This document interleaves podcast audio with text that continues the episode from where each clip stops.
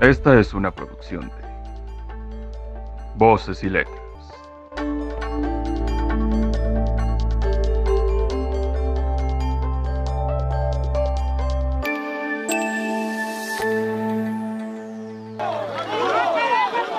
Vengo una vez más a Tijuana, una vez más al encuentro con los nuestros. En esta contienda democrática, mi propósito es encabezar un gobierno que esté cerca de la gente. Quiero ser presidente de México para estar cerca de las colonias populares de.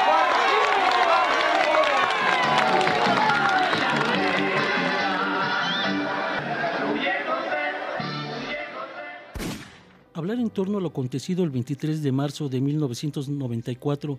en Lomas Taurinas, fecha en la que fue asesinado Luis Donaldo Colosio Murrieta en su primer acto de campaña política como candidato del Partido Revolucionario Institucional, el PRI, a la presidencia de la República, no es una empresa fácil y menos aún en medio de todas esas historias que se han creado respecto a uno de los íconos de la historia política de México, como fue su caso, y sin que éstas se acerquen a una verdad irrefutable,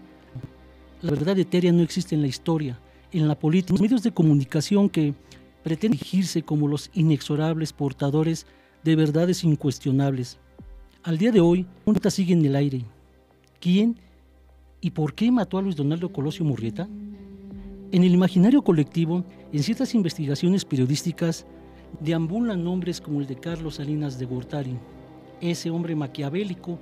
de la política mexicana que pudo haber estado detrás del autoriente y quizá de la mano de uno de sus operadores más perspicaces,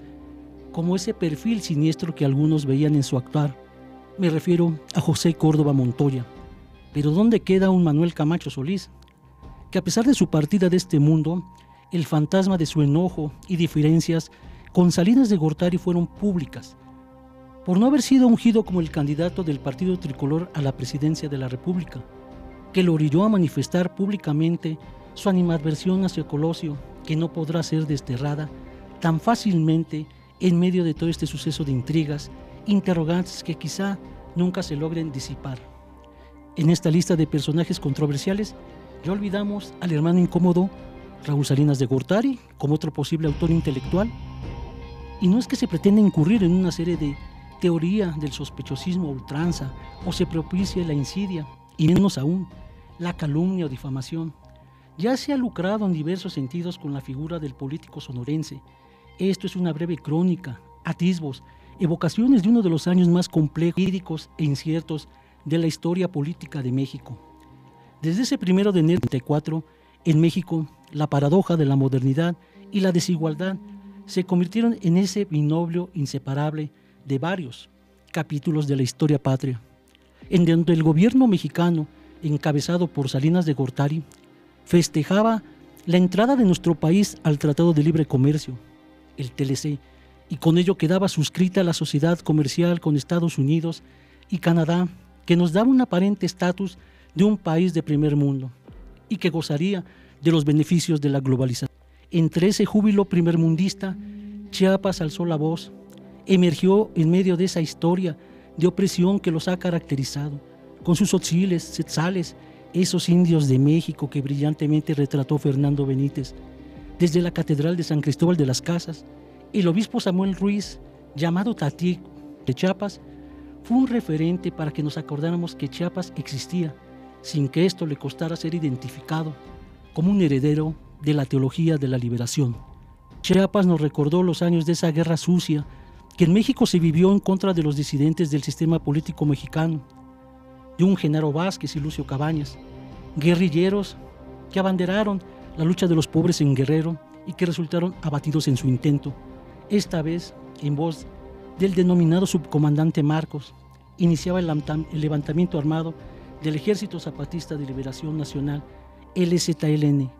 que pretendía darle voz a los sin voz, a los olvidados, desposeídos, los más pobres del planeta que al paso de los días y los años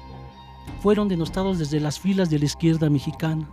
pero además calificado como una genial impostura por periodistas como Bertrand de Lagrange y Maite Rico. Paradojas de la vida, un capítulo más de lo probioso devenir histórico de un México que ante ciertos sectores de la prensa nacional e internacional eran señalados como un régimen autoritario, en medio de pobreza, desigualdad y como siempre, habíamos llegado tarde una vez más al banquete de la civilización, parafraseando al maestro Alfonso Reyes. Ese 23 de marzo, Colosio pernoctó en su camioneta Blazer e inició con su primera actividad a las 8.20 horas, con una entrevista radiofónica y de ahí continuó con su agenda que incluyó encuentros con diputados, dirigentes locales del PRI y desde luego con representantes de los medios de comunicación para concluir con de la colonia Lomas Taurinas que inició a las 16.22 horas y concluyó a las 17.22 horas. Después de haber sido víctima de un disparo, dos, según la versión oficial, con un revólver Taurus calibre 38, accionado supuestamente por Mario Aburto Martínez, y que en su momento, desde Almoloria de Juárez, en donde estuvo preso, señaló que, déjenme decirles, porque el olor a chivo expiatorio es muy fuerte. Pero, ¿por qué Lomas Taurinas se eligió para un evento de esta naturaleza? Un territorio comanche, como diría el periodista español Arturo Pérez Reverte, que representaba un alto riesgo para el candidato del PRI a la presidencia de la República, por no permitir logísticas para brindarle su seguridad en medio de un terreno polvoso, encerrado, difícil para atender una situación de emergencia, a pesar de que Colosio estuvo custodiado por al menos 30 elementos bajo las órdenes de Fernando Sota y Domiro García Reyes, este último del Estado Mayor Presidencial. Después de ese ruido estruendoso y estremecedor del calibre 38 Taurus que presuntamente accionó a Burto Martínez, todo se volvió un caos. El periodista Jacobo Zabuludowski de Televisa fue el primero en reportar el magnicidio de Colosio. Imágenes desgarradoras, la sangre de Colosio cubría literalmente su rostro y cabeza. Su cuerpo yacía en medio de una turba enrarecida que pretende Burto. El equipo de seguridad desde el Estado Mayor Presidencial, el llamado Tucán, por sus siglas, que significaban Todos Unidos contra Acción Nacional, la policía local, se asfixiaron entre la multitud y la agonía de un Colosio que llegó a Lomas Taurinas en medio de un recorrido que ya anunciaba su lamentable desenlace. Cuatro fiscales se encargaron de indagar el caso de Colosio, Miguel Montes, Olga Islas de González Mariscal,